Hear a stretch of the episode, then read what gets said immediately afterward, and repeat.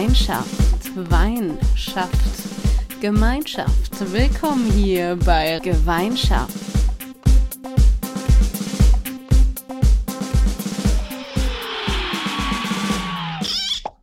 Yay, da sind wir wieder. Was lange währt, wird endlich gut oder so in der Art, denn ähm, das haben wir uns auch wieder ganz anders vorgestellt. ja, herzlich willkommen. Hier ist Rosa. Sophie. Und Clara. Und wir begrüßen euch heute zu unserer Folge zum Sieg gegen Nazi-Deutschland.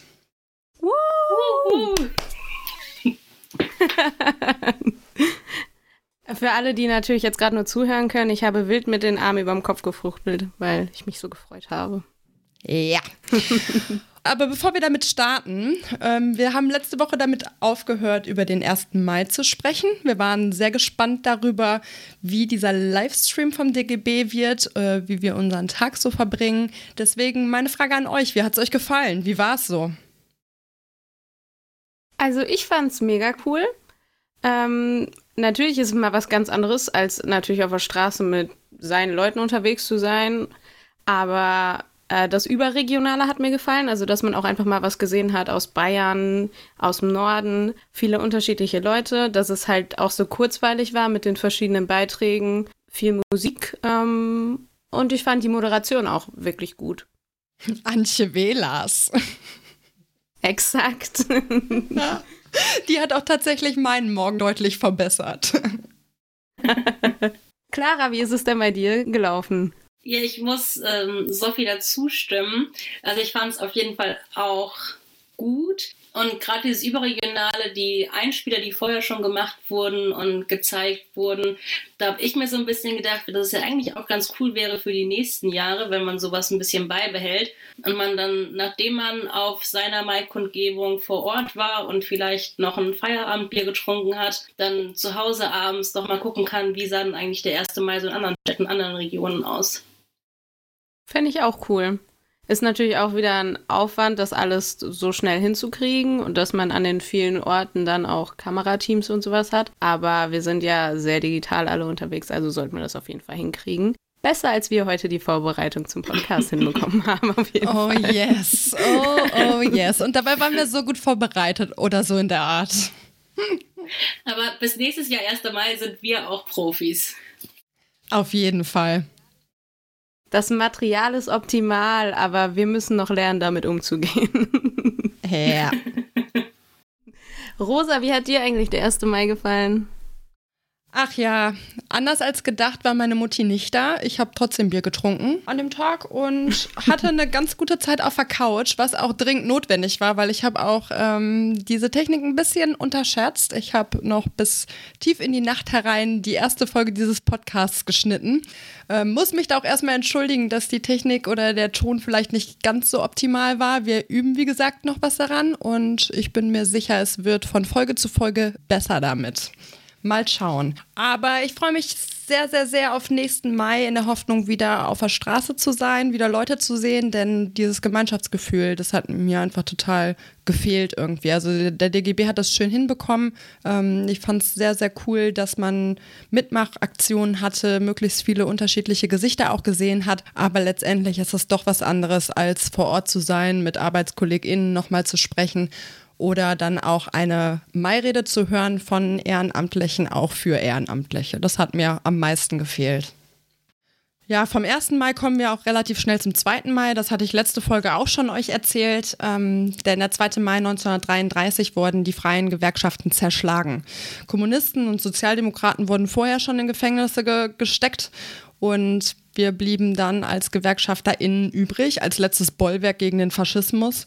Und da war es logisch, dass wir zerschlagen werden mussten, dass unsere Organisationen verboten werden mussten, unsere Häuser uns genommen werden mussten. Und bis zum Kriegsende 1945 ähm, waren freie Gewerkschaften verboten. Die FunktionärInnen wurden verfolgt, verhaftet, misshandelt und ermordet. Ähm, einige sind ins Ausland geflohen und konnten dort einen Widerstand organisieren, auch in Deutschland selber. Äh, einige sind ins Ausland geflohen, um dort Pläne zu machen, wenn der Krieg vorbei ist endlich und äh, das Naziregime besiegt ist. Und dadurch ist sich auch, lässt sich auch erklären, dass ähm, wir jetzt als freie Gewerkschaften Parteien unabhängig sind. Ne, dass wir auf gar keinen Fall uns auf eine Seite schlagen. Wir sind auf jeden, wir sind nicht politisch ähm, neutral, sondern wir haben unsere Forderungen, wir haben unsere Vorstellungen, wir haben konkrete Sachen, die wir umsetzen wollen. Aber es ist wahnsinnig wichtig für uns, dass wir breit aufgestellt sind und deswegen mit allen demokratischen Parteien reden und eben auch unsere Forderungen an die knüpfen und eben nicht daran gebunden sind, zwingend. 30. April. Russische Truppen setzen zum Sturm auf das Zentrum der Reichshauptstadt an.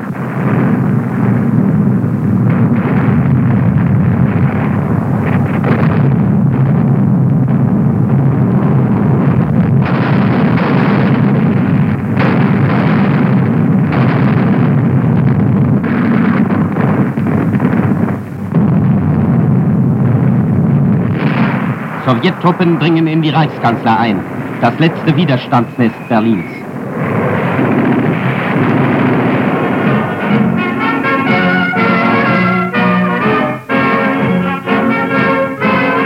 Das ist das Ende. Berlin kapituliert. Das Ende des Krieges war der 30. April dann leider doch nicht. Die Sowjets haben zwar den Reichstag erobert und somit Berlin erzwungen, aber das Kriegsende war erst am 8. Mai der Fall. Am 7. Mai einigten sich die alliierten Streitkräfte auf die Einstellung aller Kampfhandlungen von dem NS-Nazi-Regime. Diese Einstellung sollte am 8. Mai um 23.01 Uhr passieren. Allerdings haben sich nicht alle deutschen Streitkräfte daran gehalten, wirklich am 8. Mai die Kampfhandlungen niederzulegen, sondern versuchten weiter gegen die Sowjets zu kämpfen und weiter ähm, Deutschland im Osten zu verteidigen. Deswegen sprechen wir nicht überall am 8. Mai vom Kriegsende, sondern die Sowjetunion, die ehemalige und damit auch heute noch Russland, feiern zum Beispiel am 9. Mai Tag des Sieges. Aber grundsätzlich sprechen wir heute in Europa am 8. Mai vom äh, Ende des Zweiten Weltkrieges in Europa. Ende des Weltkrieges in Europa.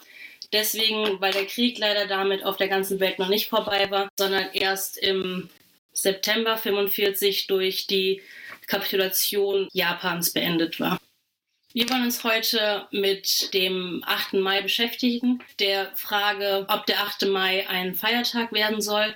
Ähm, dieses Jahr jährt sich das Kriegsende zum 75. Mal und ja, diese Jährung, die ja eine besondere Jährung ist, ist aufgrund der momentanen Situation, in der wir uns befinden, einfach aufgrund von Corona sehr still von dann gegangen. Es gab keine großen Festakte dazu, keine Reden mit Publikum, weil eben die Sicherheit der Bevölkerung oder der Menschen, die hätten teilnehmen können, vorging und deswegen keine großen Veranstaltungen gemacht werden können. Aber trotzdem ist natürlich die Forderung nach einem Feiertag am 1. Mai weiterhin da.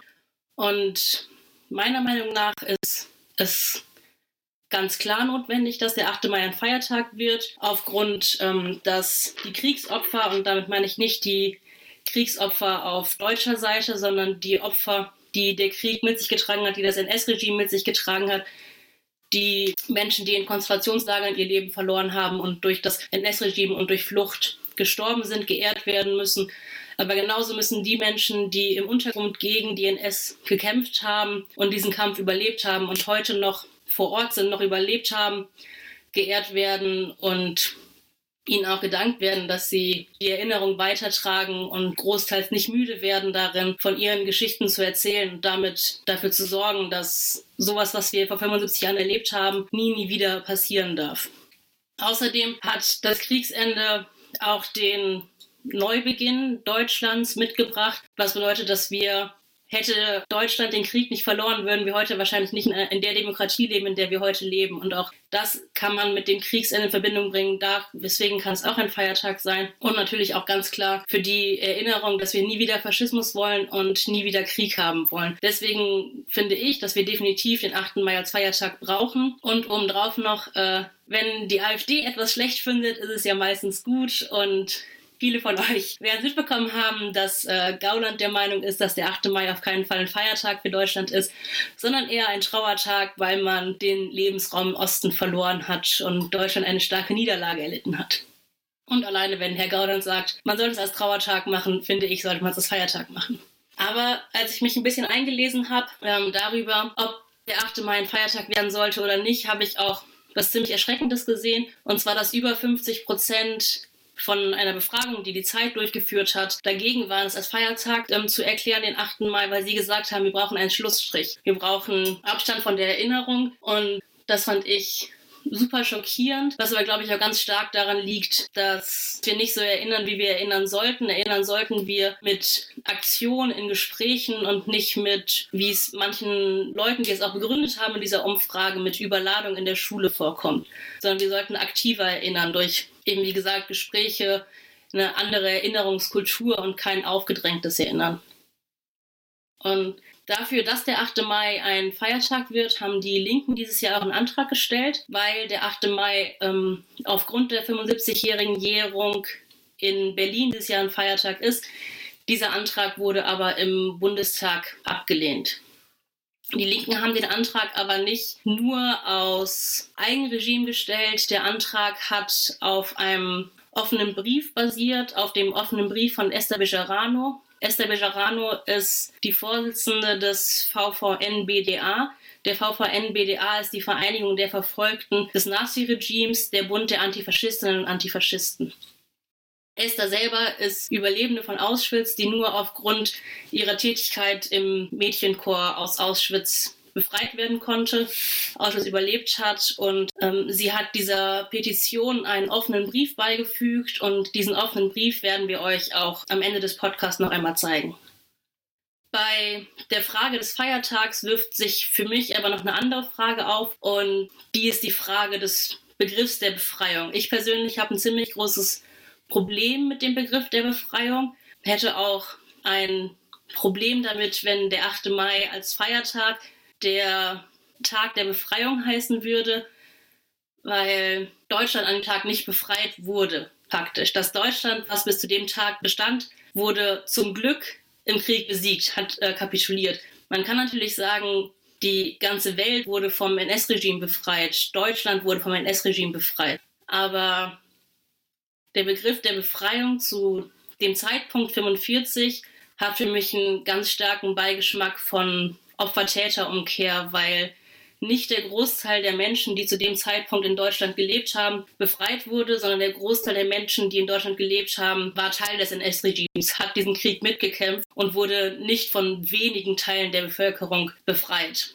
Natürlich aus heutiger Sicht ist die Besiegung des NS-Regimes eine Befreiung auch für uns, die jetzt in Deutschland leben, weil wir dadurch, dass das NS-Regime besiegt wurde, in einer freien Demokratie leben können wir frei leben können.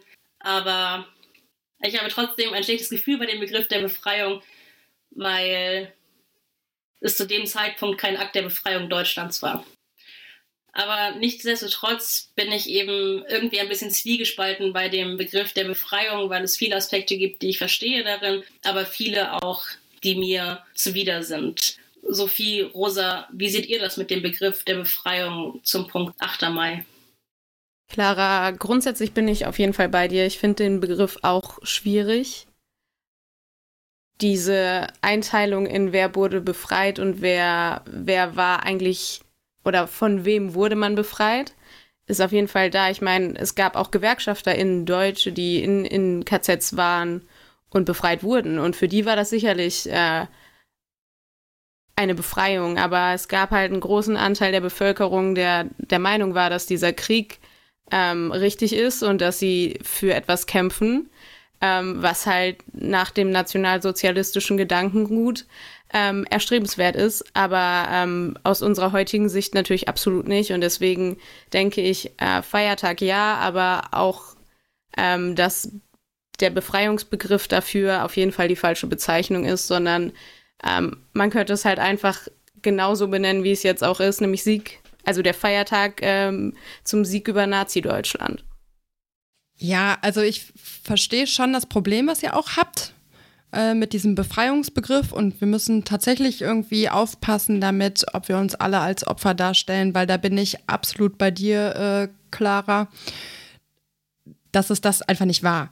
Andersrum sehe ich das halt noch ein bisschen idealistischer, sage ich mal, also in Anführungszeichen, denn ich versuche zurückzublicken und möchte gerne überlegen, was das für uns bedeutet hat, für uns GewerkschafterInnen oder auch für die ganze Welt. Und ich meine, dass der Faschismus besiegt worden ist oder der Hitler oder der NS-Faschismus, wie nennt man das? Regime. Nationalsozialismus. Die Nazis. Dass die Nazis besiegt worden sind, so und dass der Faschismus einfach keine Chance hat, so zu überleben und man deutlich gesehen hat, wie schlimm so eine Weltvorstellung ist, ähm, hat doch ein Stück weit uns befreit. Und ich finde schon, dass man das dann auch so nennen kann, denn ähm, nicht alle wurden befreit. Wir haben immer noch, also 75 Jahre später haben wir wieder Rechtsextreme bei uns in den Parlamenten sitzen. So, also die Ideologie ist nicht, ist nicht tot, leider, leider Gottes. Ähm, aber ich finde schon, ähm, dass man Befreiung dazu sagen kann. Hm. Ich muss auch zugeben, als ich mir Gedanken für die Folge gemacht hatte, war ich dann noch um einiges strikter bei dem Punkt, auf keinen Fall kann man es Befreiung nennen. Aber ich habe am 8. Mai mit meiner Oma gesprochen, die vor kurzem 80 Jahre alt geworden ist und jetzt eben momentan aufgrund von Corona die ganze Zeit alleine zu Hause ist. Und ihr gesagt, dass ich viel an sie denken musste an dem Tag, weil sie eben die einzige Person ist, mit der ich direkten Kontakt habe, die es noch erlebt hat. Und sie meinte auch, dass der Tag sie jedes Jahr berührt und es dieses Jahr besonders schwierig ist, weil sie so alleine ist. Aber auch jetzt alleine zu sein, ist eben eine Million Mal besser, als wie vor 75 Jahren unter Bomben zu sein und unter Menschen trotzdem zu sein. Und das hat mir halt nochmal so ins Gedächtnis gerüttelt. So, meine Oma wurde auch irgendwie befreit. Sie war halt fünf, also klar, sie hat zu den Deutschen gehört, aber sie war ein fünfjähriges Kind. Und das hat, glaube ich, dann, ja, meine Striktheit gegen den Begriff der Befreiung irgendwie die letzten drei Tage noch mal ein bisschen gelockert, noch mal ein bisschen anders werden lassen. Aber unabhängig von dem Begriff des Feiertages sind wir drei uns einig, wir brauchen diesen Feiertag. Voll. Aber wir sind uns auch darüber einig, dass ein Feiertag nicht zum Erinnern reicht, dass viel mehr passieren muss, um zu erinnern, was für schreckliche Taten vor 75 Jahren beendet wurden und daran, durch die Erinnerung daran festzuhalten, dass so etwas nie, nie wieder passieren darf und dass wir da eine vielfältige Möglichkeit der Erinnerung brauchen und dafür hat Rosa uns was mitgebracht. Ja, genau. Ich bin nämlich diese Woche dran, euch von meinem Gewerkschaftsmerch zu erzählen. Aber vorher möchte ich noch mal ganz, ganz kurz sein Thema aufgreifen. Und zwar ähm, die Petition, die die Esther gemacht hat, zusammen mit dem ähm, VVN-BDA kann man auch finden unter change.org slash 8. Mai. Ähm, die hatte zum heutigen Tag und heute ist der 12.05. schon mehr als 110.000 UnterstützerInnen. Ähm, das ist schon mal eine ganze Menge. Richtig gut. Aber das ist noch nicht genug. Ne, also gerade wenn man hört irgendwie von dir, Clara, dass ähm, der Antrag abgelehnt worden ist, das zum Feiertag zu machen und nur Berlin dieses Jahr äh, den 8. Mai tatsächlich als offiziellen Feiertag hatte, dann müssen wir da alle nochmal in die Tasten hauen und uns an der Petition beteiligen. Und für die äh, ganz Überzeugten, die können dann auch nochmal dem VVN BDA unterstützen. Ich würde auch so einen äh, religiösen Feiertag dafür abgeben. Falls, falls man das tauschen kann, wäre mein Fall. persönlicher Vorschlag. Karfreitag. Wir können auch einen stillen Feiertag aus dem 8. Mai machen. Ja, genau wegen der Wirtschaft, ne? Nicht, nicht zu viel Ausfall in unserer Wirtschaft. Nein, nur wenn, wenn da, es daran, wenn es daran hakt, so scheiß auf katholische Feiertage. Die Kapitalisten können uns doch wohl noch einen Tag schenken. Was ist denn los? Das ist für uns alle gut. Ja, okay, entschuldigen Sie, aber bevor wir ihn gar nicht kriegen, meine ich, sollte man lieber den Tag ehren als keine Ahnung Pfingsten. Das stimmt. Ich spreche jetzt einfach mal für Niedersachsen, dass wir auf Frohen Leichnam verzichten, wenn wir dafür den 8. Mai bekommen.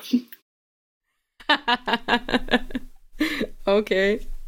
Was feiert man bei Frohen Leichnam? Nein, wir wollen drei weiß ich nicht, in Niedersachsen ist es kein Feiertag, deswegen brauchen wir den nicht, dafür aber den 8. Mai. Ah. Ich kann mich nur noch erinnern an Pfingsten, weil das dieses Fest ist, wo alle in den tausend Sprachen miteinander sich verstehen. Das ist wie, wie ein dolles Besäufnis in der Altstadt. Man versteht sich. Ja, dann braucht man das ja tatsächlich gar nicht mehr als Feiertag. Da hat man das ja jedes Wochenende. Ah. Sagen wir es, wie es ist. Ich hatte meine Firmung nicht, deswegen habe ich keine Ahnung von der Materie hier. Wow, wow, wow. Naja, wieder zurück zum Gewerkschaftsmerch. Ich habe euch nämlich was mitgebracht. Ähm, von dem einen Verein zum anderen Verein. Ich ähm, liebe es zu stickern und ich liebe es, unterschiedliche Sticker zu haben und zu gucken, auf welchen Laternen vielleicht auch Scheißsticker schon sind die dann zu überkleben oder abzukratzen, wobei ich das Abkratzen mit Vorsicht genieße, nachdem ich weiß, dass manchmal Rasierklingen darunter sind. Ähm, deswegen meine dringende Empfehlung, einfach überkleben, das passt schon. Und ähm, es gibt Sticker in jeglicher Form und Art. Es gibt Sticker, ähm, da einfach nur Fuck Nazis draufsteht. Es gibt Sticker, die irgendwelche Girl Power äh, Attituden in die Welt hinaus posaunen. Aber es gibt auch Sticker, die coole Vereine nämlich ähm, anpreisen, zum Beispiel die gelbe Hand, die möchte ich ja jetzt auch einfach mal nennen, die ist gegen. Ach, habe ich nicht gegendert? Ah, nein. nein ich habe den nur gerade da liegen du gesehen. Du zeigst es mir. Sorry. Nein, nein, nein. Clara zeigt mir gerade ihren Sticker. Das hat mich ein bisschen aus dem Konzept gebracht. Aber der gefällt mir auch richtig gut. Das ist ein Sternchen-Innen-Sticker. Den kann man natürlich auch sehr, sehr gerne aufstickern. Ich habe an meiner Wand, das kann ich euch auch mal kurz zeigen. Moment, wie drehe ich meine Kamera? Hier. Ähm, mach meinen Kumpel nicht an. An meinem Schreibtisch oder jetzt in meinem Podcastzimmer oder so ähm, immer bereit. Lieben, lieben Gruß an die Leute von der gelben Hand. Giovanni, ein, ein, großes, großes Herz für dich. Wir grüßen dich, lieber Giovanni. Du machst tolle Arbeit. Wir hoffen, es geht dir gut. Und du machst noch lang, ganz lange weiter so mit deinen lieben MitstreiterInnen vom Team der gelben Hand. Gelbe Hand. Uh. Uh. Sticker, Sticker, Sticker. Immer die linke, Leute. immer weiter stickern, immer fleißig dabei sein, hässliche Parolen von Wänden entfernen. Ähm, es gibt auch hässliche Graffitis, die kann man übersprayen, habe ich gehört, halblegalerweise. Oder ihr benutzt ganz viele Stickers, um auch diese hässlichen Graffitis endlich der Vergangenheit angehören zu lassen. Sprühkreide ist auch eine tolle Idee. Einfach mal den Boden ein bisschen verschönern. Uh, Fun Fact dazu: Achtet bitte darauf, dass es auch Sprühkreide ist und nicht Markierungssprays von Baustellen. Hört dich von so einem Freund. Lieben Gruß an der Stelle. Und weiterer Fun Fact: Auf Teppich geht Sprühkreide auch nicht ab. Und Autos, ne? Hm. Deswegen ja den Boden und ihr solltet Schablonen verwenden. Und draußen. Dann macht's Spaß und ihr könnt schneller wegrennen und doch, ich habe euch auch noch was anderes mitgebracht zu diesem Thema. Und zwar habe ich unsere gute Freundin Carissa gefragt, ob sie uns nicht ein Interview geben kann. Und wie ihr schon gemerkt habt, die Technik und ich, wir sind noch nicht ganz so familiär unterwegs. Deswegen habe ich Carissa gefragt, ob es auch in Ordnung wäre, wenn es eine Sprachnachricht wird ähm, damit wir sie immer jederzeit hier reinholen können, wann es uns denn so beliebt. Und ähm, das hat sie gemacht. Carissa ist Jugendbildungsreferentin beim DGB-Bezirk NRW. Sie ist äh, zuständig in der Region Düsseldorf-Bergisch Land und ist total eng verwurzelt mit Erinnerungsarbeit. Und was sie dazu zu sagen hat, äh, spiele ich euch jetzt gleich vor. Ähm, ich bin gespannt, was ihr beiden dazu sagt, denn ich habe diese Nachrichten gehört ähm, hatte vielleicht schon einen Wein getrunken, aber nur einen einzigen und hatte danach wirklich Pipi in den Augen. Das hat mich wahnsinnig berührt. Sie hat schöne Worte gefunden und ich bin gespannt auf eure Reaktion.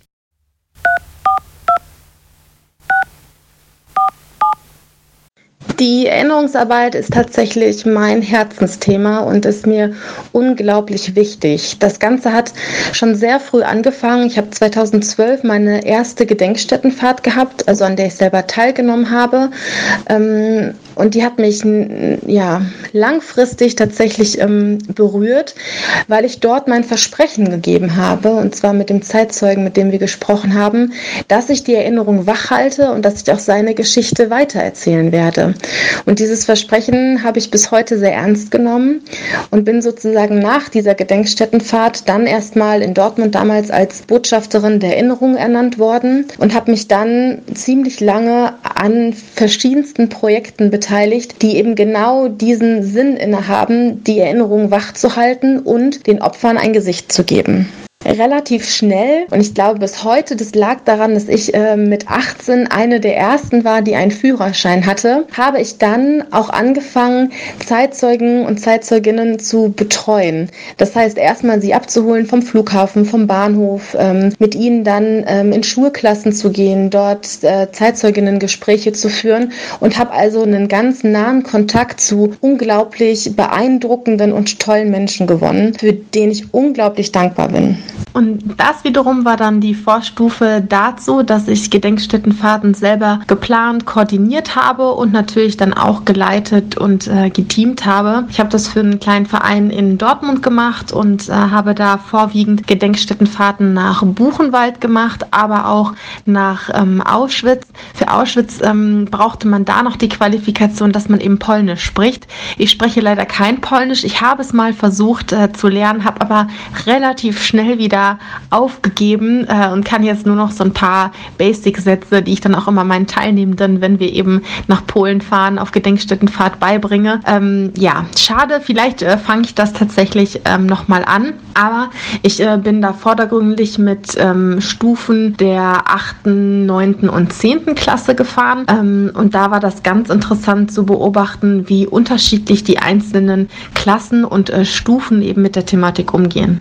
Bei der DGB-Jugend hatten wir damals noch einen AK Andersreisen. Der hat vor allen Dingen Jugendreisen organisiert und war sozusagen der Einstieg für junge Menschen in Kontakt mit ähm, der Gewerkschaft zu kommen, beziehungsweise der Gewerkschaftsjugend. Und äh, dort hatten wir aber auch Bildungsfahrten und unter anderem dann auch Gedenkstättenfahrten. Und so habe ich dann, weil ich einfach schon das Vorwissen hatte und weil natürlich auch zu Recht sich viele nicht zutrauen, eine Gedenkstättenfahrt ähm, zu leiten, aufgrund der Emotionen oder aufgrund weil sie noch gar kein richtiges Hintergrundwissen haben oder selber an einer Gedenkstättenfahrt teilgenommen haben, habe ich dann relativ schnell eben auch dort angefangen, diese zu teamen. Ihr habt mich gefragt, was mein persönliches Highlight war. Ich muss sagen, Eins gibt es tatsächlich gar nicht. Jede Fahrt ist unglaublich anders und jede Fahrt hat ja auch nochmal eine andere Gruppendynamik. Also es macht unglaublich viel aus, mit welchen Menschen man tatsächlich auch auf Gedenkstättenfahrt fährt. Aus Erfahrung kann ich sagen, dass die Gruppen, die sich vorher nicht kannten, und bei der Gewerkschaftsjugend ist es ja mm, eine Fahrt, wo Studierende, Auszubildende zusammenkommen, was ja sonst im normalen Alltag nicht so oft der Fall ist und wo es dann eine ganz andere Dynamik hat. Aber diese Gruppen tatsächlich schweißen so schnell zusammen, weswegen ein Vortreffen unglaublich wichtig ist. Wir verbringen tatsächlich ein ganzes ähm, Wochenende, wo wir uns natürlich alle versuchen, auf einen gleichen Wissensstand ähm, zu bringen, aber auch, und ich glaube, das ist sogar viel wichtiger, sich als Gruppe kennenzulernen. Weil das ist, manche melden sich an und haben keine Bezugsperson dabei, keinen Freund, keine Freundin. Und dann ist es unglaublich wichtig, dass man halt in so einer Gruppe bekommt, in der man sich abends zurückziehen kann, mal ein Bierchen trinkt und ähm, dabei halt das Geschehene verarbeitet. Und dafür braucht man erstmal Vertrauen und deswegen ist so eine Gruppendynamik, und zwar eine positive, unglaublich wichtig. Ich wurde mal gefragt, ob ich nicht irgendwann abstumpfe oder ob mich das tatsächlich noch berührt, wenn ich dann auch in eine neue Gedenkstätte fahre und äh, mich dort auf die Spuren begebe. Und ich muss sagen, ja, doch, das ist so. Aber ich habe mir auch mein kleines Ritual geschaffen, weil es natürlich so ist, dass man eine teamenden Brille aufhat. Das heißt, ich habe eher meine Gruppe im Blick. Was braucht die gerade? Was, was fehlt ihr gerade? Ich bin natürlich die Ansprechperson, wenn dann doch nochmal Fragen Fragen aufkommen und dann unterhält man sich eher.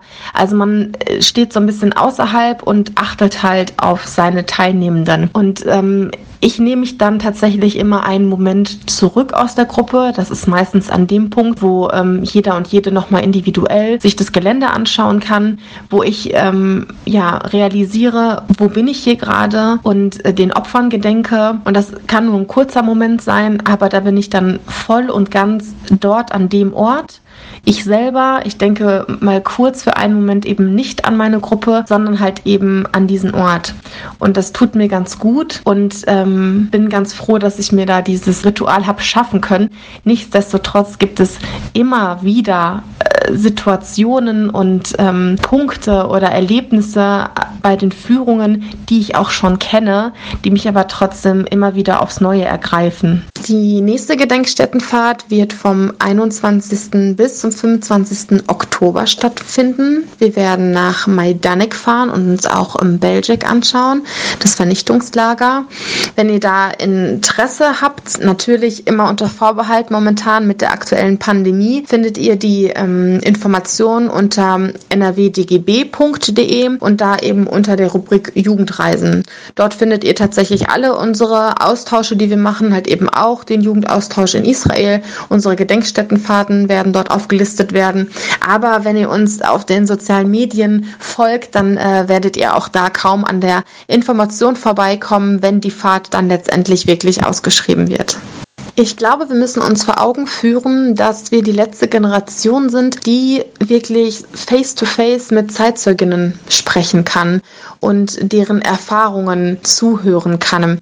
Und ähm, wenn es die Möglichkeit gibt, eben nochmal an einem Zeitzeuginnengespräch teilzunehmen, dann sollte man das, glaube ich, tun, weil das eine Erfahrung ist, die man nicht mehr vergessen wird. Und das meine ich so. Und ich glaube, dass wir Zweizeuginnen sind, also zumindest die, die viel in der Erinnerungsarbeit tätig sind, die sich viel mit Zeitzeuginnen auseinandergesetzt haben oder vielleicht auch Angehörige, werden zu sogenannten Zweizeuginnen. Also der Begriff ist vielleicht ein bisschen befremdlich, aber auch wir haben ja die Verantwortung, eben diese Geschichten weiterzutragen. Und mit Geschichten meine ich jetzt nicht irgendwelche Märchen, nein, sondern tatsächlich erlebte, wir Wirklichkeiten in den Konzentrationslagern oder während des Holocaust, ähm, weil es einfach wichtig ist, die Erinnerung wach zu halten.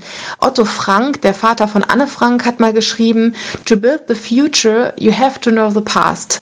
Und wir können eben nicht eine Zukunft aufbauen, ähm, ohne unsere Vergangenheit aufgearbeitet zu haben und ohne diese zu kennen und zu wissen. Und ich würde sogar so weit gehen zu sagen, dass wir es der Opfer schuldig sind, eben weiter zu kämpfen gegen den Faschismus, gegen Antisemitismus, Antiziganismus, Fremdenfeindlichkeit, Ausgrenzung. Ich verstehe es als meine Pflicht. Ich werde nicht zugucken. Ich werde versuchen, die Anfänge im Keim zu ersticken. Und das würde ich mir eben wünschen von den Menschen, die eben auf Gedenkstättenfahrten sind. Und das ist so, das treibt mich an. Es ist eine unglaublich wichtige Arbeit. Es ist ein, für mich ein Herzensthema. Und es darf halt eben nie aufhören. Und diese Erinnerung darf auch eben nie aufhören. Und dabei ist mir wichtig zu sagen, dass wir nicht dafür verantwortlich sind, was passiert ist, aber natürlich dafür verantwortlich sind, wie es wird. Und dass so etwas nie wieder passiert. Und das ist ja auch ein Zitat, was ganz viele Zeitzeuginnen eben auf ihren Gesprächen mit jungen Menschen weitergeben. Ihr seid nicht schuld, nein, ihr braucht doch auch nicht Schuld fühlen, seid empathisch, fühlt es und setzt euch dafür ein, dass es nicht passiert. Und wie können wir uns einsetzen, indem wir uns organisieren, indem wir uns stark machen, indem wir den Mund aufmachen, indem wir auf die Straße gehen, wenn sich der braune Mob trifft und die Parolen herumschreit. Und das müssen wir tun und da müssen wir sichtbar werden und da müssen wir ganz klar sagen, nee Leute, so nicht und so nicht mit uns. Wir sind für eine freie, demokratische, offene, diverse Gesellschaft und dafür stehen wir ein. Wow, wahnsinnig viele Worte ähm, und jetzt bin ich gespannt. Ich sehe euch auf dem Bildschirm. Ich sehe euch überrascht und glücklich. Was denkt ihr? Ja, ich finde Carissas Worte auch super ergreifend und auch super wahr und bewundere zeitgleich ihre Kraft, die sie hat, die Gedenkstättenfahrten immer wieder mitzumachen und sie auch zu betreuen, weil ich war einmal bei einer Gedenkstättenfahrt dabei. Das war, als sich das Kriegsende 70 Mal gejährt hat. Da gab es eine große Gedenkstättenfahrt mit verschiedenen deutschen Bündnissen, österreichischen Bündnissen und auch israelischen Bündnissen, in der wir in Oswiecim waren, in Krakau und auch in Auschwitz. Und der Moment in Auschwitz oder der Tag in Auschwitz wird, glaube ich, für mich immer so ein bisschen der schwerste Tag meines Lebens sein, wenn ich das so sagen kann, weil mich das so mitgenommen und ergriffen hat. Also ich glaube, die Situation war an sich halt auch schon super schwierig, weil das der letzte, vorletzte Tag der Delegation war und als wir da waren, war super viel los in Auschwitz und man wurde richtig durch die Gänge auch gedrängt und es war eng und man musste sich die ganze Zeit beeilen und dann wurde immer gesagt, schnell, schnell, schnell. Und ich dachte mir, wenn das für mich jetzt gerade schon unangenehm ist, auch wenn das irgendwie ein bisschen unverschämt ist, auch so zu denken, wie muss das dann für die Menschen gewesen sein, die wirklich in Lebensangst durch diese Gänge gejagt wurden und noch mehr Menschen in diesem Raum waren. Aber der schlimmste Moment für mich in Auschwitz war, hm, meine Schwester war auch Betreuerin einer Gruppe. Und gerade in dem Moment, als wir an der schwarzen Wand standen und uns erklärt wurde, dass an diesem Ort die Familienexekutionen durchgeführt wurden, ist meine Schwester mit ihrer Gruppe an mir vorbeigelaufen, an dieser schwarzen Wand vorbeigelaufen. Und in meinem Kopf war dann sofort, wäre sie im Widerstand gewesen oder wäre ich im Widerstand gewesen, wäre ich vielleicht dafür verantwortlich gewesen, dass meine Schwester an dieser Wand hätte stehen müssen und mit mir erschossen worden wäre. Und das hat das alles für mich so nah und so schrecklich irgendwie gemacht, dass ich dann auch den Besuch mehr oder weniger an dem Tag abbrechen musste und ja, ganz flach gesagt, erstmal aufs Klo gehen musste und mich äh, stark übergeben musste, weil es einfach so viele, zu viele Gefühle waren und deswegen wegen dieser Erinnerung, die ich daran habe, ziehe ich immer so krass den Hut vor allen Menschen, die die Kraft haben, immer wieder an diesen Ort zu gehen und diese Fahrten immer wieder zu begleiten, dann nicht die Person zu sein, die ihren Gefühlen komplett freien Lauf lassen kann irgendwie, sondern stark zu sein auch für die anderen, für die Teilnehmerinnen und Teilnehmer, die man dabei hat und das eben immer wieder zu erleben, zeitgleich denke ich auch an den Tag immer wieder zurück und sehe ihn sehr dankbar, weil ich glaube oder davon überzeugt bin, dass man besser erinnern kann, wenn man sich das Grauen wirklich mal vor Augen geführt hat. Also wenn man gesehen hat, wo diese Gräueltaten stattgefunden haben, ist es, glaube ich, nochmal einfacher, sich zu verinnern und nochmal Kraft auch zeitgleich daraus zu ziehen, an der Erinnerungsarbeit mitzuarbeiten und selbst auch mit dafür zu sorgen, dass eben Faschismus nie wieder die Oberhand in unserem Land gewinnen kann. Wow, voll die krasse Geschichte einfach gerade.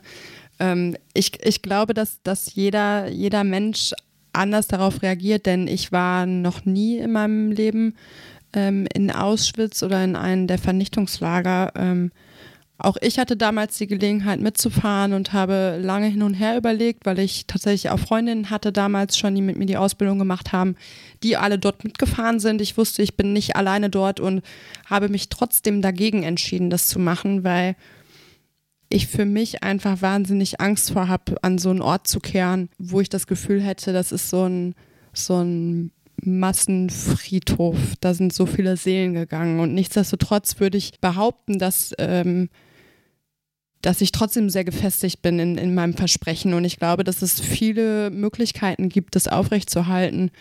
Ähm, es gibt andere Gedenkstätten wie Yad Vashem, ähm, zum Beispiel, in der, ich, in der ich war und die ich auch wahnsinnig ergreifend fand. Ähm, beide Male, wo ich da war, ähm, mit meinen Gefühlen nicht richtig wusste. Ich habe ZeitzeugInnen-Gespräche ähm, mitgemacht, wo ich ähm, sehr ergriffen davon war. Und deswegen gebe ich dir schon recht, Clara, dass du das so klar definierst und sagst, das muss man einfach mal irgendwie mitgemacht haben. Würde dir aber nicht in dem Punkt recht geben, dass man tatsächlich einen, einen tatsächlichen Ort da sehen muss, sondern ich glaube, dass das Erlebnis, was du hattest mit deiner Schwester und diese Verbundenheit ähm, und dieses Ich bringe alles zusammen, ähm, dass das eigentlich viel mehr getriggert hat als den Ort, an dem du dich befunden hast. Weißt du, wie ich das meine? Ja, und da muss ich dir auf jeden Fall auch recht geben. Also ich würde auch lügen, wenn ich sagen würde, dass Yad Vashem mich weniger berührt hat als Auschwitz. Also ich ähm, habe eigentlich so die gleichen Erfahrungen gemacht wie Rosa. Also ich war bis jetzt noch nicht in einem ähm, Konzentrations- oder Vernichtungslager, aber ich glaube tatsächlich, dass ich es noch machen werde. Ähm, ich fand Yad Vashem überwältigend. Äh, ich wusste auch nicht, wie ich damit umgehen sollte in dem Moment. Und ich hatte schon eine Gruppe, die sehr unterstützend war und mit der man gut zusammen ähm, gehalten hat und sich gegenseitig da irgendwie ähm, durchgebracht hat. Aber es äh, ist ja doch eine sehr emotionale Sache und ich weiß auch nicht, wie ich reagieren würde, wenn ich jetzt in einem Konzentrationslager wäre und tatsächlich an dem Ort, wo diese Verbrechen stattgefunden haben. Aber jeder, der sich das zutraut, sollte es machen. Jeder, der zutraut und äh, denkt, dass er dafür bereit ist, sollte die Möglichkeit haben, ähm, so einen Besuch zu machen und auch unter vernünftigen Umständen und nicht in einem touristischen Umfeld, sondern in einem der, der Lager halt auch, ähm, ja, die, die nötige, ja, ich will jetzt nicht sagen Würde, aber schon irgendwie, also das ist halt einfach ich weiß gerade nicht, wie ich es formulieren soll. Wisst ihr, was ich meine? Den Menschen, die da zum Opfer gefallen sind, Respekt würdigt einfach. Genau, also dass es halt ein, ein, respektvolles Gedenken ist. Und nicht wie wir es damals zum Beispiel in Yad Vashem erlebt haben, dass da jemand in dem Gedenkraum für die verstorbenen Kinder auf einmal mit Blitzlicht fotografiert. Das sind so Sachen, die ich dann zum Beispiel nicht nachvollziehen kann. Und das ist dann kein Gedenken in dem Sinne mehr, sondern nur noch eine touristische Aktion. Und das sollte es halt nicht sein. Ja, da muss ich dir auch recht geben. Und das ist auch ein Punkt, ähm, den ich sicherlich auch leider in Auschwitz erlebt habe. Also auch, dass da Familien mit Kindern waren, wo ich sage, die Kinder sind entweder zu jung, um zu begreifen, wo sie hier gerade sind und können deswegen mit dem Ort nicht respektvoll umgehen oder sind gerade an der gefährlichen Grenze, dass sie verstehen können, wo sie sind, aber zu jung, um zu verarbeiten, was sie da gerade sehen. Ja, und einfach mit den Gefühlen umzugehen. Gibt es, ein, gibt es eine Altersgrenze für sowas? Also als ich da war, waren Menschen mit ihren Kindern im Kinderwagen da und Kinder, die gerade laufen konnten. Deswegen würde ich jetzt sagen, nein. Weil, wenn man es jetzt mal ganz. Ich weiß es tatsächlich nicht. Blöd so runterbricht, ne? Also ich habe keine Ahnung von Kindern und ich weiß auch überhaupt nicht, was pädagogisch wertvoll ist oder nicht, ne? Aber das, was du eben erzählt hast, Clara, ne, dass deine Oma fünf war, als der Sieg über das Nazi-Regime war. Das bedeutet, solche schrecklichen Gräueltaten können kein, keine Altersgrenze haben, oder? Ja, aber ich meine, bei Filmen gibt es auch bestimmte Altersgrenzen für Inhalte, die Kinder eher nicht sehen sollten. Natürlich ist das dann immer im Ermessen der Eltern, aber ich denke schon, dass das äh, je nachdem, wie man daran geführt wird, auf jeden Fall auch negative Auswirkungen haben kann. Ja, das denke ich auch. Und also die Eltern meiner Oma hatten halt keine Wahl, dass meine Oma das miterleben musste, genau. was sie miterleben musste. Aber ich denke, um ein Kind dahin zu erziehen, dass Erinnerung wichtig ist und der Kampf gegen Faschismus wichtig ist, dafür muss ein Kind das nicht mit fünf Jahren erleben. Ja, okay, da bin ich bei dir. Ich könnte, ich könnte jetzt die Geschichte erzählen, wo ich äh, bei meinen Großeltern geschlafen habe und heimlich Fernsehen geguckt habe und dann lief dann auch irgendwann ein eine, ich glaube, das war eine Kriegsdoku oder so, aber ich war auch leider viel zu jung dafür und ganz alleine nachts. Und meine Großeltern haben immer da gewohnt, wo die, ich habe immer gesagt, wo die Busse schlafen gegangen sind und es hat halt immer das ganze Haus gewackelt. ich habe halt gar nicht geschlafen. Ne? Ja, verständlich. Ja, Leute, ich und meine Haiphobie. Gleiche Story. Wenn oh. Kinder zu früh Fernsehen gucken. Aber dann lass uns doch schon mal festhalten, Mädels. Ähm, anscheinend haben wir noch viel über Yad Vashem und über unsere Erlebnisse aus der Erinnerungsarbeit irgendwie zu sprechen. Lass mal eine Israel-Folge machen, wenn die Zeit das zulässt. Da bin ich auf jeden Fall für. Vor allem, weil Israel noch so viel mehr zu erzählen hat als Yad Vashem, auch wenn das mit der wichtigste Punkt aus unserer, unserem Blickwinkel ist, der erzählt werden muss. Ja, und ich würde dann gerne von dem Gespräch mit äh, Zvi Koplowitsch erzählen, weil der begegnet mir auch immer noch nachts. Ab und zu jedenfalls. Doch, lass uns erstmal anstoßen, oder? Ich meine, wir sind bei Gewalenschaft. Ja. ja. Was, was gibt's bei euch? Ja, da muss ich direkt ähm, äh, schon mal ein Geständnis machen. Äh, bei mir gibt's Pinot Grigio. Pinot Grigio. Ich hörte aus äh, Die München. Pulle ist leer. Äh? Warum brauchen wir auch immer so lange? Ey? Importiert aus, importiert aus München nach Hannover. Ah. Es ist halt einfach, diese Technik ist noch so kritisch, dass man das nur mit Alkohol behoben bekommt. Das ist einfach so. Wirklich, ne? Aber ich darf nicht mehr so viel trinken wie letztes Mal, wirklich nicht. Also der nächste Tag war schwierig für mich. Deswegen habe ich mir direkt eine Flasche genommen, die noch halb voll war. Wow. Ah, gute Taktik.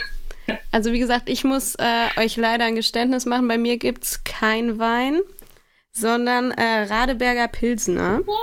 Schon Und das wieder jemand, der hier den Namen bricht. Vielleicht sollten wir besser Ja, Bierschaft heißen. Gebierschaft. Das hört sich an, als würden wir bald Kinder kriegen. Nein, ähm, hä? Gebären? Also ich habe meinen Finger auf der Nase. Ich bin nicht dran.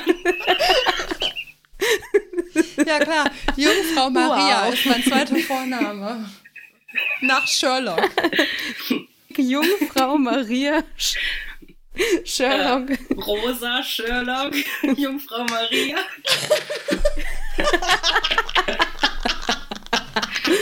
Ja.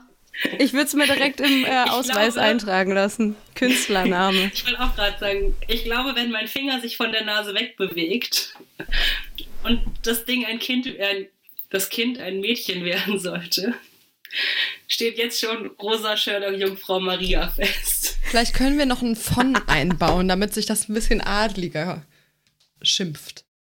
Von Sherlock? Oder von Maria. Rosa, Rosa Sherlock Jungfrau Maria von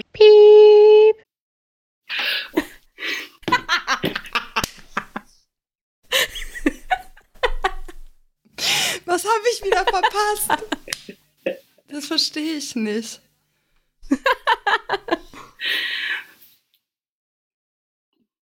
So. Dann stoßen wir nochmal an.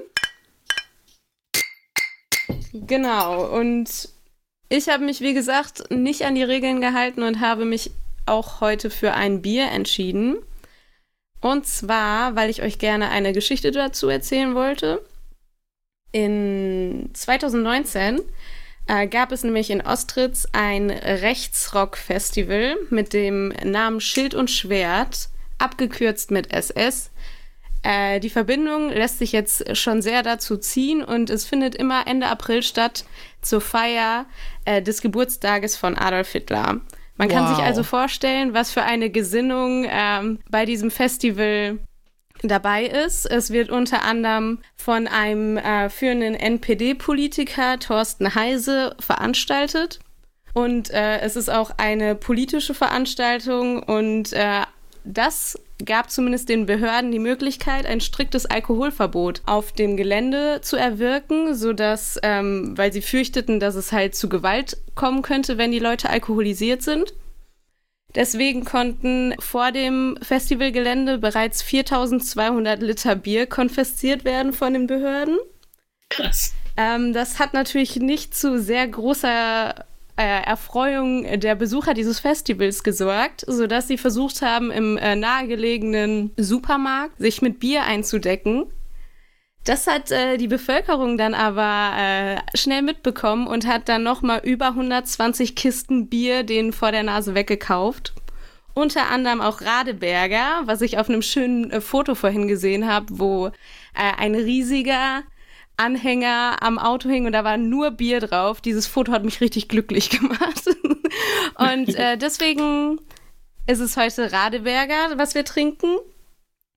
Diese Festivals haben halt europaweit Leute dorthin gezogen, alle mit rechter Gesinnung.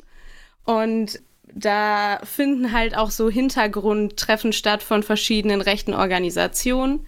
Und es wird halt allgemein auch vermutet, dass die da unterschiedliche Dinge planen.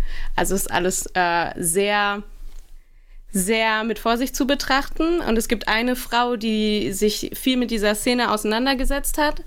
Und die Reaktion darauf war, dass eine neonazistische Band ihr ein Lied gewidmet hat, muss man so sagen. Es trägt ihren Namen, Katharina König, und in dem Lied geht es einfach nur darum, wie sie sie umbringen wollen und ihren Vater auch. What? Äh, es ist halt eine, Ekelhaft. ja, äh, eine Vermutungsweise, also es ist nicht ganz klar, weil die ähm, Mitglieder dieser Band versuchen anonym zu bleiben. Vermutet wird aber, dass Schweizer und Deutsche sind. Die Band trägt den Namen Erschießungskommando, also auch schon ein sehr uneindeutiger Name. Alter. Und das ist halt dann ein komplettes Lied nur darüber, wie sie sie umbringen wollen. Und sie ist halt Politikerin bei äh, der Linken. Seit 2009 ist sie Landtagsabgeordnete in Thüringen und setzt sich halt sehr stark äh, für die Aufarbeitung zum Beispiel auch der NSU-Verbrechen ein, war da auch im Untersuchungsausschuss und dadurch ist sie halt sehr ins Fadenkreuz geraten. Aber ich möchte positiv hier enden und zwar gab es von einer anderen Band, die ich sehr, sehr, sehr viel besser finde als Erschießungskommando, nämlich Feine Sahne Fischfilet, ein Song, den sie ihr gewidmet haben, nämlich als Trotzreaktion gegen dieses Lied. Das heißt, ähm, Angst frisst Seelen auf und es ist ihr gewidmet. Und ich finde, das sollte auf jeden Fall auf unsere Gemeinschaftsplaylist. Ihr habt jetzt einen guten Song mehr auf der Playlist und deswegen ähm, stoßen wir jetzt nochmal an auf die coolen Leute, die sich entschieden haben, einfach mal äh, ein bisschen Geld zu investieren und ein bisschen mehr trinken zu können äh, und den Nazis das Bier vor der Nase wegzuschnappen. Und deswegen gehen unsere Props auf jeden Fall an die Leute in Sachsen. Prost! So geht's sächsisch. Das üben wir nochmal, aber es war für den Anfang schon mal nicht schlecht. Ich musste gerade meinen halben Baumkuchen essen, ne? Es ist eine ekelhafte Story, ey. Oder? Also, was die Mhm. Sophie uns da Ich erzählt, musste meinen Wein leer machen. es ist einfach unfassbar, denn also vielleicht auch nur, weil wir gerade noch diesen Hintergrund hatten aus, diesem, aus, aus dieser Geschichte und vielleicht auch noch irgendwie die Worte von Carissa noch im Ohr haben, ne? Aber wie ekelhaft ist es, dass Leute solch eine Ideologie immer noch abfeiern und irgendwie, ja, vielleicht trinke ich auch lieber meinen Wein, ne? Weil Ja, aber Rosa, auch das hilft nicht ganz, weil auch wenn die Menschen, bevor sie auf das Festival gehen, nicht Carissas Nachricht gehört haben, nicht gehört haben, worüber wir gesprochen haben, waren sie ja trotzdem irgendwie in der Schule und leben trotzdem irgendwie in Deutschland oder Nachbarländern von Deutschland, in denen zumindest versucht wird, gegen Faschismus zu kämpfen und die Erinnerung aufrechtzuerhalten, was Adolf Hitler und seine Anhängerschaft für Missgeburten waren. Und aber klarer so, ne? ja, bei den Leuten muss halt was falsch laufen. Ja, na klar läuft da irgendwas falsch, aber ich frage mich die ganze Zeit, was, weil ich versuche, Menschen zu verstehen. Ich versu- versuche irgendwie verschiedene Ansichten irgendwie zu verstehen, ne? Aber das geht nicht in meinen scheiß Kopf rein, wie, wie, man, wie man sowas überhaupt denken kann. In meinen auch nicht. Null. Also, ich meine, Hanau, es gibt Todeslisten, es, ist, es gibt so viel rechten Terror irgendwie im Moment. Also nicht nur im Moment, schon immer. Klar, wir haben irgendwie Fehler gemacht bei der Vergangenheitsaufbewältigung. Es war lange irgendwie totgeschwiegen. Ähm, was, was irgendwie im Zweiten Weltkrieg passiert ist. Ne? Es hat irgendwie bis zum Eichmann-Prozess ge gedauert, bis, bis irgendwie überhaupt Generationen darüber gesprochen haben, was sie erlebt haben und was sie durchgemacht haben. Ne? Aber jetzt sind 75 Jahre später so, wir haben, wir haben Internet, wir können jederzeit alle, alle Facts aufrufen und und komische Ver Verschwörungsfakten, aber wir können halt uns auch auf die Wahrheit so besinnen, ne? Und es nervt mich einfach, weil ich mich völlig hilflos fühle, wenn ich höre, was die Sophie uns da erzählt. Ich weiß nicht, was ich tun soll. Da kann, die kannst du alle wegstickern. Ja, klar. Ja. aber wie du gerade schon sagst, klar, wir haben das Internet und können uns da Informationen raussuchen, aber wenn ich möchte, kann ich halt auch nur die falschen Informationen aus dem Internet rausfischen. Und also definitiv sollten wir dann nicht irgendwie äh, uns deprimieren lassen, sondern noch viel mehr eben an unserer Arbeit weitermachen und auch zeitgleich was Positives sehen. Meine Mama sagt immer, Clara, man muss nicht alles verstehen und Dinge, die man selber nicht versteht, kann man auch nicht machen. Was am Ende heißt, irgendwie ist es ja gut, dass wir diese Menschen nicht verstehen, weil dann können wir niemals in die Gefahr geraten, genauso Spasten zu werden. Ja, und ich glaube, das sind einfach zum Teil Menschen, die nach einfachen Antworten suchen und nach einem Halt im Leben, der ihnen gegeben wird. Und Leute werden davon angezogen, was nicht heißt, dass ich, dass ich sagen will, dass so eine Gesinnung äh, irgendwie äh, zu rechtfertigen ist oder dass ich äh, das irgendwie nachvollziehen kann, dass man so denkt. Aber ich glaube, dass wir eine Antwort darauf finden müssen, Leuten mehr zu geben, als dass sie sagen können, ja, ich bin Deutscher und deswegen bin ich was Besseres und deswegen will ich ein Nazi sein, weil die vertreten ja die Meinung, dass ich besser bin, schon mal auf jeden Fall als jeder andere, weil ich einfach hier geboren bin und von die aus, ne? Also das ist ja deren Grundideologie, weswegen sie die auch vertreten, weil das eine Erhöhung ihrer eigenen Selbst ist, einfach gegenüber anderen Leuten. Ja. Und dafür müssen sie noch nichts mal was tun. Das ist es ja. Sie müssen nichts dafür tun. Ja. Sie müssen einfach nur hier geboren sein und können sagen, ja, ich bin besser als ihr. Sorry, Leute. Genau, wie schon die Ärzte sagen, wenn du sonst nichts hast, worauf du stolz sein kannst, hast du noch dein Vaterland. Ist Exakt. einfach so, ne? Und vielleicht müssen wir mal eine Folge machen über Demokratie und Demokratieverständnis, weil gerade bin ich echt in einer guten Mute. Meine Überzeugten alles zu vergessen alles. Echt. Wenn ich sowas höre, ne, dann muss ich mich nochmal ganz stark bis 35 zählen, um wieder runterzukommen. Damit ich keinen Blödsinn mache. Echt. Das nervt mich. Müssen wir deinen schwarzen Hoodie verstecken?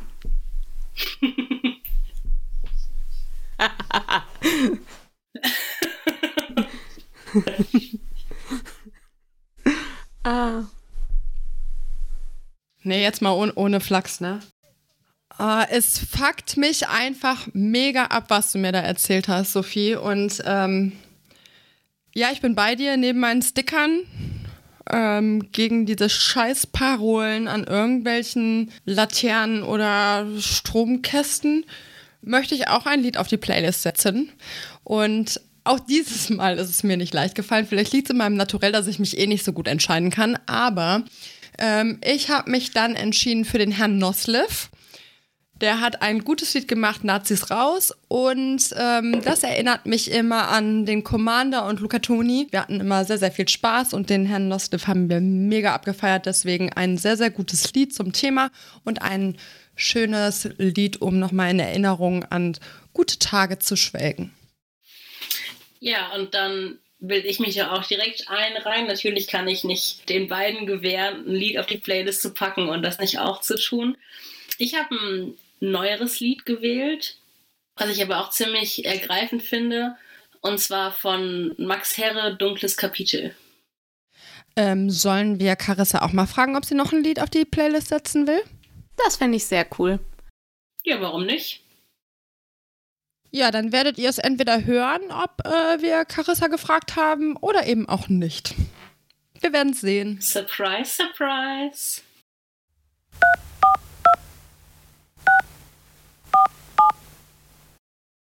Ich würde mir von Mono Nikita Mann Stell dir vor, es ist Krieg und keiner geht hin wünschen, denn ich finde, das passt auch ganz gut zum Thema der heutigen Podcast-Folge.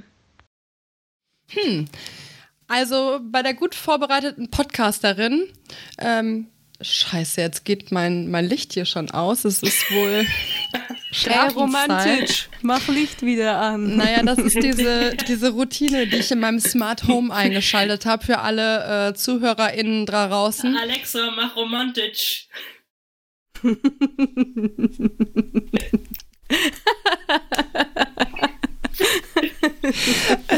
Es ist 22.53 Uhr, da gehen meine Rollos runter. Und mein Licht da aus. Ist Zeit zu schlafen. Das signalisiert mir allerhöchste Eisenbahn. Ich könnte romantisch anmachen, bringt mir nichts, ist in meinem Wohnzimmer im Ostflügel. Ich befinde mich gerade in meinem Podcastzimmer im Westflügel. Ich sage nur, Alexa, schalte Schreibtischlampe ein. Okay. Wow. Und es ward Licht. Amazing. Ich bin wieder da. Also wenn du die Technik für Podcasts genauso gut im Griff hättest wie dein Licht, wäre ich beeindruckt. Boah, dann wären wir richtig gut. Oh. Was für eine Erwachsenenwohnung. ja. Oh ja. Ich habe heute einen Kartoffelstampfer gekauft, Leute. Uff.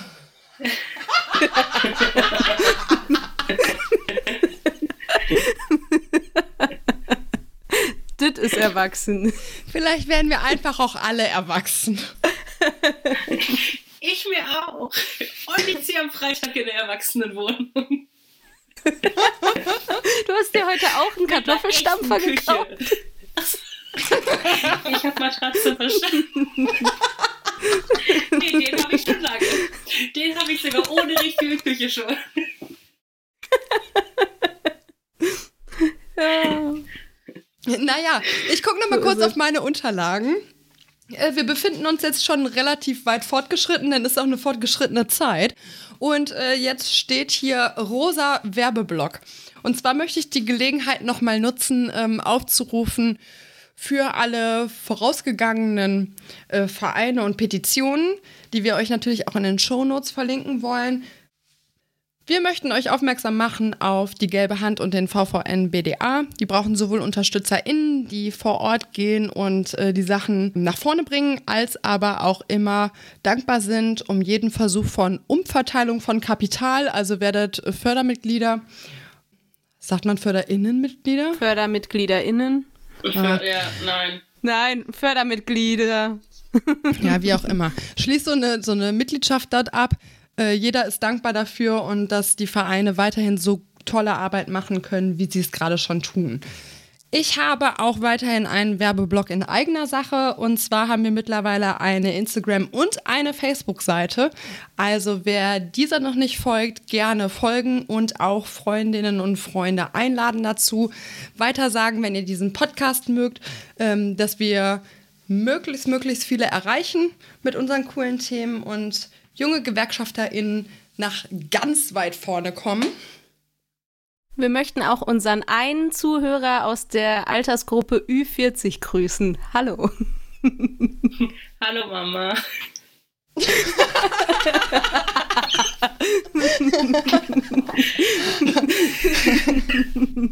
ja. Vielleicht werden es ja auch noch mehr. Wir sind ja sehr breit gefächert hier. Ich möchte auch noch mal darauf hin aufmerksam zu machen, dass es sich nicht lohnt, jetzt schon abzuschalten, auch wenn es schon der Werbeblock ist. Ähm, gleich haben wir noch ein bisschen Programm und nach unserem Outro kommt auch noch mal der offene Brief von der Esther Bejerano. Von daher ähm, folgt uns, folgt Carissa und der DGB-Jugend, unterschreibt diese Petition, die alles auch in den Shownotes verlinkt ist.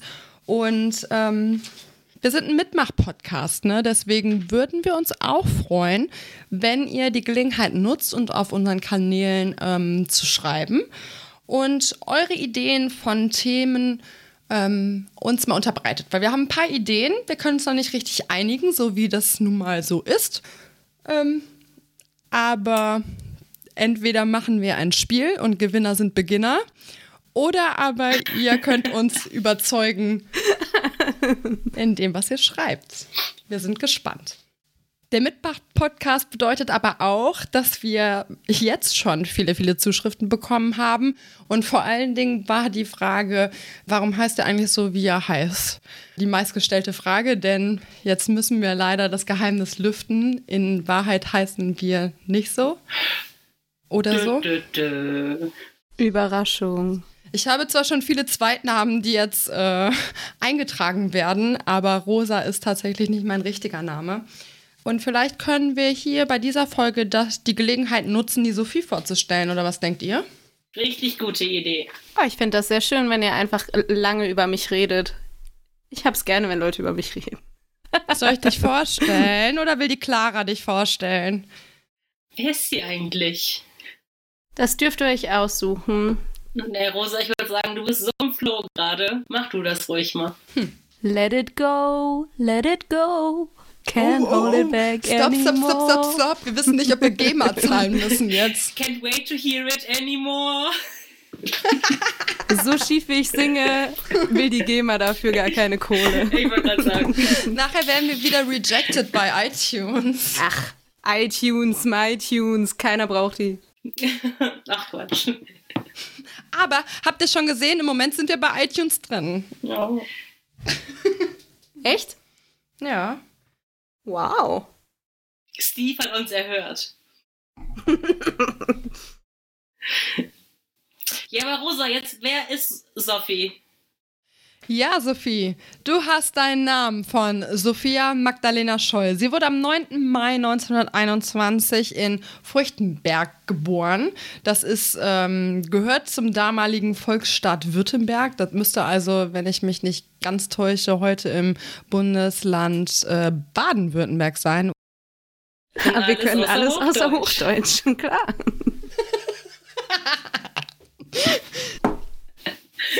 Ja, sie wuchs mit vier Geschwistern auf: äh, Inge, Hans, Elisabeth und Werner. Und äh, nach diversen Umzügen zwischen Ludwigsburg wuchs sie dann schließlich in Ulm auf. Sophie fand am Anfang gar nicht mal so schlecht, was die Nazis dort machten. Sie ist sehr überzeugt auch in den äh, Bund Deutscher Mädel, BDM, eingetreten, hat dort auch sogar eine Leitungsfunktion übernommen und ähm, fand das Hitlerregime zunächst gar nicht schlecht. Obwohl ihr Vater schon von Anfang an dagegen waren, waren sie und ihre Geschwister zunächst überzeugt.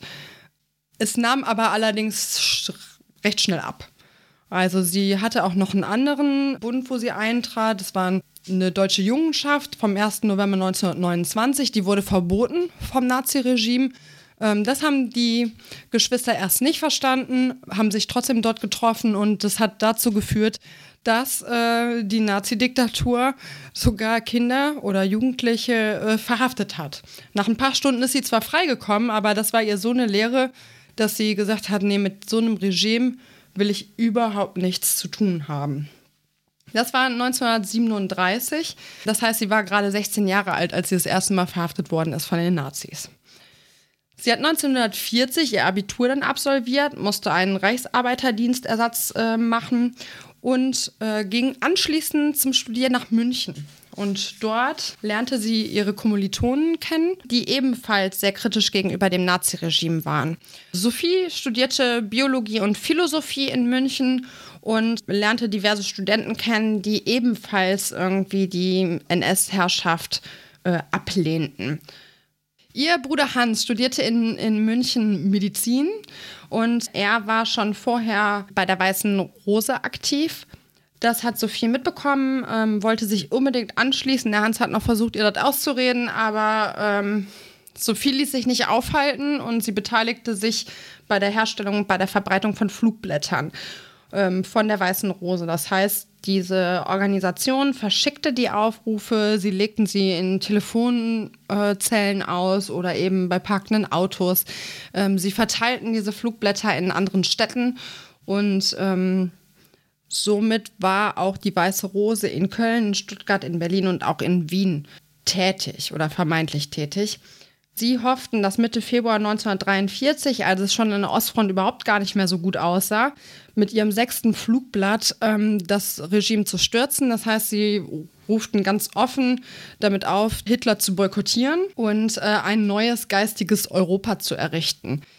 Ähm, leider passierte bei der Verteilung ihres sechsten Flugblattes, dass sie gesehen worden sind. Der Hausmeister ähm, sah, wie Hans und Sophie in ihrer eigenen Universität in München die Flugblätter verteilten und äh, somit wurden sie am 18. Februar 1943 verhaftet. Sie wurden zwei Tage lang verhört und aus den Vernehmungsprotokollen der Gestapo ergibt sich, dass sie konsequent versuchten, sich auch schützend vor ihre Freunde und vor die Beteiligten der Weißen Rose zu stellen. Das heißt, der Hans und die Sophie haben immer behauptet, sie wären die Hauptakteure und sie wären die einzigen Hauptakteure und hätten keine Verbündeten in ihrem Vorhaben.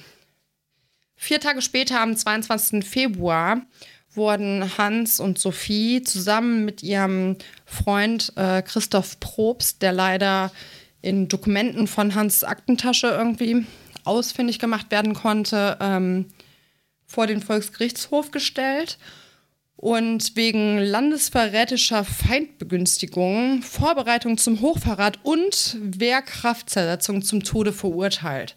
Und währenddessen ähm, sonst eigentlich üblich war, dass Todesurteile noch teilweise Monate auf sich warten ließen, wurden diese drei Leute am gleichen Tag noch hingerichtet. Alle drei wurden mit der Gu Guillotine enthauptet und der Henker hat das NS-Regime überlebt und er hat im Nachhinein gesagt, er hätte noch nie jemanden so tapfer sterben sehen wie Sophie Scholl. Und ähm, aus Sophies Briefen und Tagebuchaufzeichnungen, die äh, später veröffentlicht worden sind, konnte man ein Zitat ganz häufig finden und das war von Jacques Martin und das besagt, man muss einen harten Geist und ein weiches Herz haben und und äh, Sophie Scholl steht heute für die krasseste Widerstandskämpferin aus tatsächlich dem zivilen Widerstand, also von einer nicht betroffenen Gruppe, die trotzdem gesehen hat, ähm, hier läuft was mächtig falsch und so will ich nicht leben. Und deswegen ist es wahnsinnig schön, dass man heute auch noch den Geschwister Scholl so weit dankt, dass man Schulen nach ihnen benennt und Straßen nach ihnen benennt. Und ich finde das sehr, sehr schön, dass wir die Sophie hier von uns drei im Trio nach der Sophie Scholl benannt haben, denn ähm, antifaschistische Arbeit ist eine unserer Kernsäulen als Gewerkschafterin. Das werden wir nicht vergessen und das darf auch sonst niemand vergessen. Und von daher freut mich jetzt, dass ich das Geheimnis der Sophie lüften durfte. Mich freut das auch sehr. Ich finde es immer schön, wenn wir über starke Frauen reden können, die ähm, die Geschichte einfach maßgeblich mit beeinflusst haben. Jetzt wisst ihr natürlich, wer ich bin, aber wer die anderen beiden sind, bleibt jetzt erstmal noch offen. Vielleicht erfahrt ihr das in einer der nächsten Sendungen. Mal gucken. Ähm, bleibt auf jeden Fall weiter gespannt, weil auch das sind zwei wirklich sehr interessante Charaktere, ähm, die auch einen großen Einfluss auf äh, die Geschichte hatten. Ist es jetzt einfach das Ende? nee, ich glaube nicht. Ich esse zwar schon wieder Baumkuchen, mm, aber mein Weinglas hat noch einen kleinen Schluck. Deswegen würde ich sagen, wir können anstoßen. Dann würde ich das Outro einspielen und wir hören gemeinsam den offenen Brief von der Esther Bejerano. Noch eine richtig starke und richtig krasse Frau. Also wer sich noch nicht mit Esther Bejerano beschäftigt hat, der wird es, denke ich, spätestens nach diesem Brief tun wollen und da auch die ganz, ganz starke Empfehlung ist einfach zu tun, weil ganz, ganz großes Chapeau vor dieser Frau. Dann lasst uns auf äh, engagierte, starke Frauen anstoßen. Und auf unsere antifaschistische Arbeit, die nie, niemals enden soll. Und auf nie wieder Krieg. Genau. Prost. Und nie wieder Faschismus, die Wichser.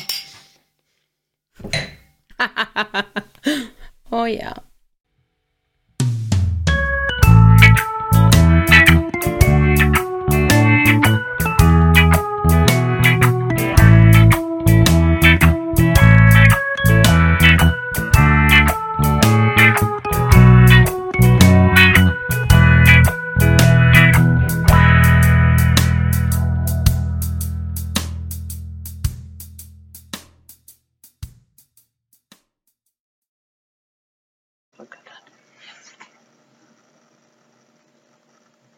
Offener Brief an die Regierenden und alle Menschen, die aus der Geschichte lernen wollen, dass Auschwitz nie wieder sei und dieses Land sich ändern muss.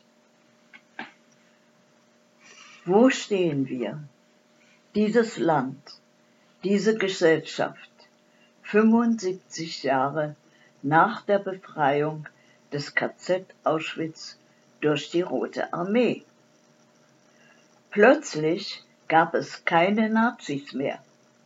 Damals 1945. Alle waren verschwunden. Uns aber hat Auschwitz nie verlassen. Die Gesichter der Todgeweihten, die in die Gaskammern getrieben wurden, die Gerüche blieben, die Bilder immer den Tod vor Augen, die Albträume in den Nächten. Wir haben das große Schweigen nach 1945 erlebt und wie das Unrecht, das mörderische NS-Unrecht so akzeptiert wurde. Dann erlebten wir, wie Nazi-Verbrecher davonkommen konnten. Als Richter, Lehrer, Beamten im Staatsapparat und in der Regierung Adenauer. Wir lernten schnell, die Nazis waren gar nicht weg. Die Menschen trauerten um Verlorenes, um geliebte Menschen, um geliebte Orte. Wer aber dachte über die Ursachen dieser Verluste nach, fragte, warum Häuser, Städte, ganze Landstriche verwüstet und zerstört waren. Überall in Europa. Wen machten sie verantwortlich für Hunger, Not und Tod? Dann brach die Eiszeit heran, der, kalte, der Kalte Krieg, der Antikommunismus. Es war ein langer Weg vom kollektiven Beschweigen bis zum Eichmann-Prozess in Jerusalem, über die Auschwitz-Prozesse in Frankfurt am Main, zu den Studentenprotesten in den 1968ern hin zur Fernsehserie Holocaust ab 1979. Nur zögerlich entwickelte sich das Bewusstsein, die Wahrnehmung des NS-Unrechts, aber auch die Rechten, die Alt- und Neonazis und Auschwitz-Leugner formierten sich. Inzwischen wird vom Erinnern und Gedenken als einer Gedenkkultur gesprochen. Wir spüren, wie tief viele Menschen bewegt sind. Manche haben sich das nie wieder zur Lebensaufgabe gemacht. Sonntagsreden, die Betroffenheit zeigen, reichen aber nicht. Diese Betroffenheit muss zum Handeln führen. Es muss gefragt werden, wie ist es so weit hat kommen können. Es muss gestritten werden für eine andere, bessere Gesellschaft, ohne Diskriminierung, Verfolgung, Antisemitismus, Antiziganismus, ohne Ausländerhass, nicht nur an Gedenktagen. Sie, Frau Bundeskanzlerin Merkel, haben am 6. Dezember 2019 in der Gedenkstätte KZ Auschwitz Birkenau gesagt, umso klarer und deutlicher müssen wir bekunden, wir dulden keine, keinen Antisemitismus. Alle Menschen müssen sich bei uns in Deutschland, in Europa sicher und zu Hause fühlen. Einen Schlussstrich kann es nicht geben und auch keine Relativierung. Diese Aufgabe ist noch nicht erledigt. Und ich füge hinzu, das sind wir den Millionen Opfern der faschistischen Verbrechen schuldig. Es ist für uns Überlebende unerträglich, wenn heute wieder Nazi-Parolen gebrüllt werden, wenn Menschen durch die Straßen gejagt und bedroht werden, wenn Todeslisten kursieren. Wir wollen uns nicht gewöhnen an Meldungen über antisemitische, rassistische und menschenfeindliche Attacken in Berlin und anderswo, in Halle, wo nur stabile Türen die jüdische Gemeinde schützten, aber zwei Menschen ermordet wurden. Was können wir tun? Ich will, dass wir alle aufstehen, wenn Jüdinnen und Juden, wenn Roma oder Sinti, wenn Geflüchtete, wenn Menschen rassistisch beleidigt oder angegriffen werden. Ich will, dass ein lautes Nein gesagt wird zu Kriegen, zum Waffenhandel. Wer den letzten Krieg vergisst, der bereitet schon den nächsten vor. Ich will, dass wir gegen die Ausbeutung der Menschen und unseres Planeten kämpfen, Hilfesuchende solidarisch unterstützen und Geflüchtete aus Seenot retten. Eine Gesellschaft muss sich messen lassen an ihrem Umgang mit den Schwächsten. Ich fordere entschlossenen Handel gegen das Treiben der Neonazis.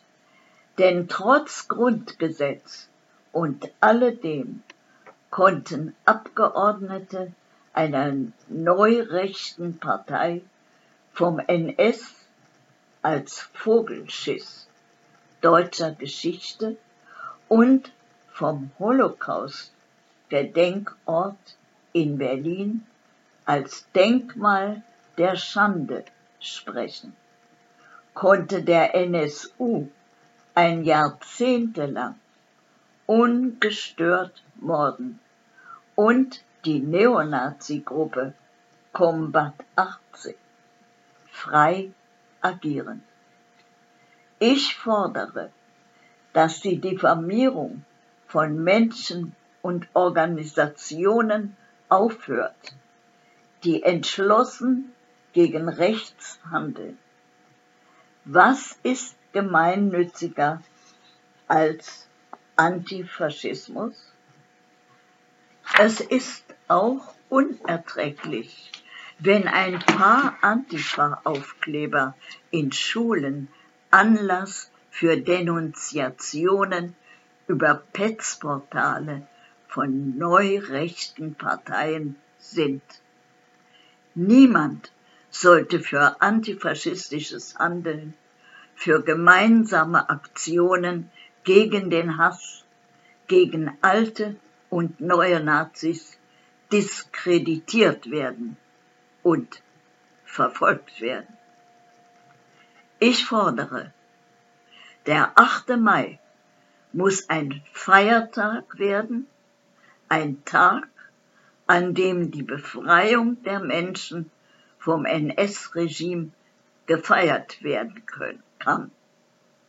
Das ist überfällig seit sieben Jahrzehnten und hilft vielleicht, endlich zu begreifen, dass es der 8. Mai 1945 der Tag der Befreiung war, der Niederschlagung des NS-Regimes.